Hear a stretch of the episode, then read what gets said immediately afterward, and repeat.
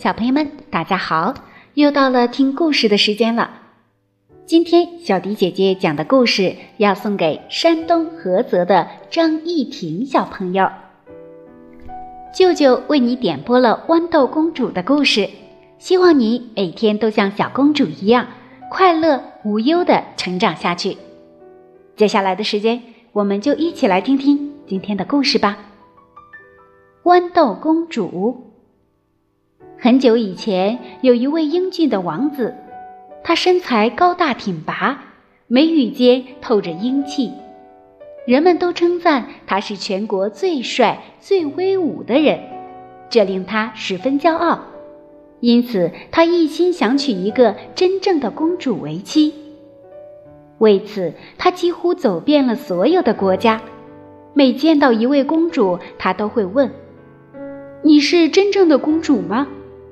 虽然每位公主都说自己是，但他们的表现都不能令他满意。最终，王子也没有找到他所期盼的真正公主，只好失望地回到家里。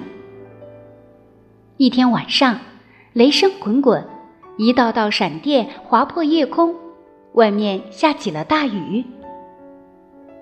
这可恶的天气弄得我们都没法出门。人们纷纷埋怨着，早早关上门窗歇息了。王子一家人也坐在灯下喝茶聊天。忽然，外面传来一阵急促的敲门声。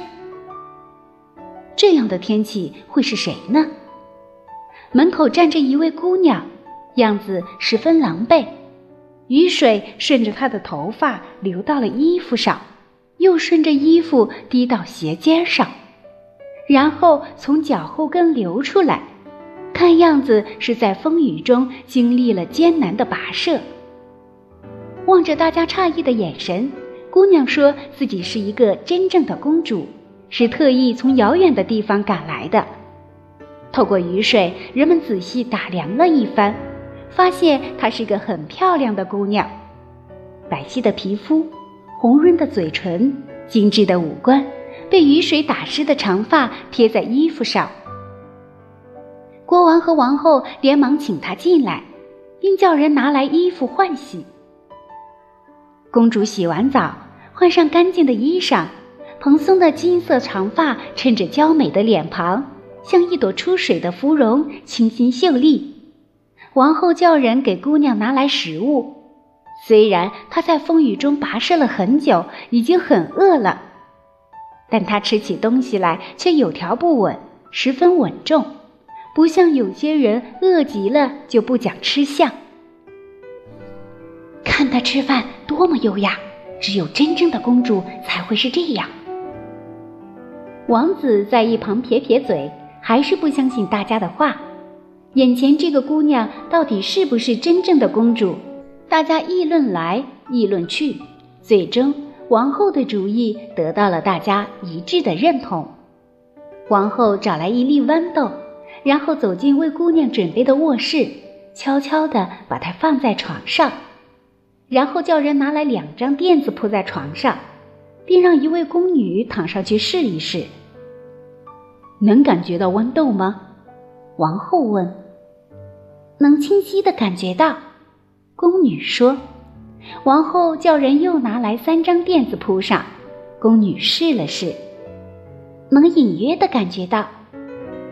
王后又叫人铺上十五张垫子，宫女躺上去，大声说：“这次一点儿都感觉不到了。”王后想了想，吩咐道：“取十床柔软的被子铺在垫子上面。”这一次，王后亲自躺上去试了试。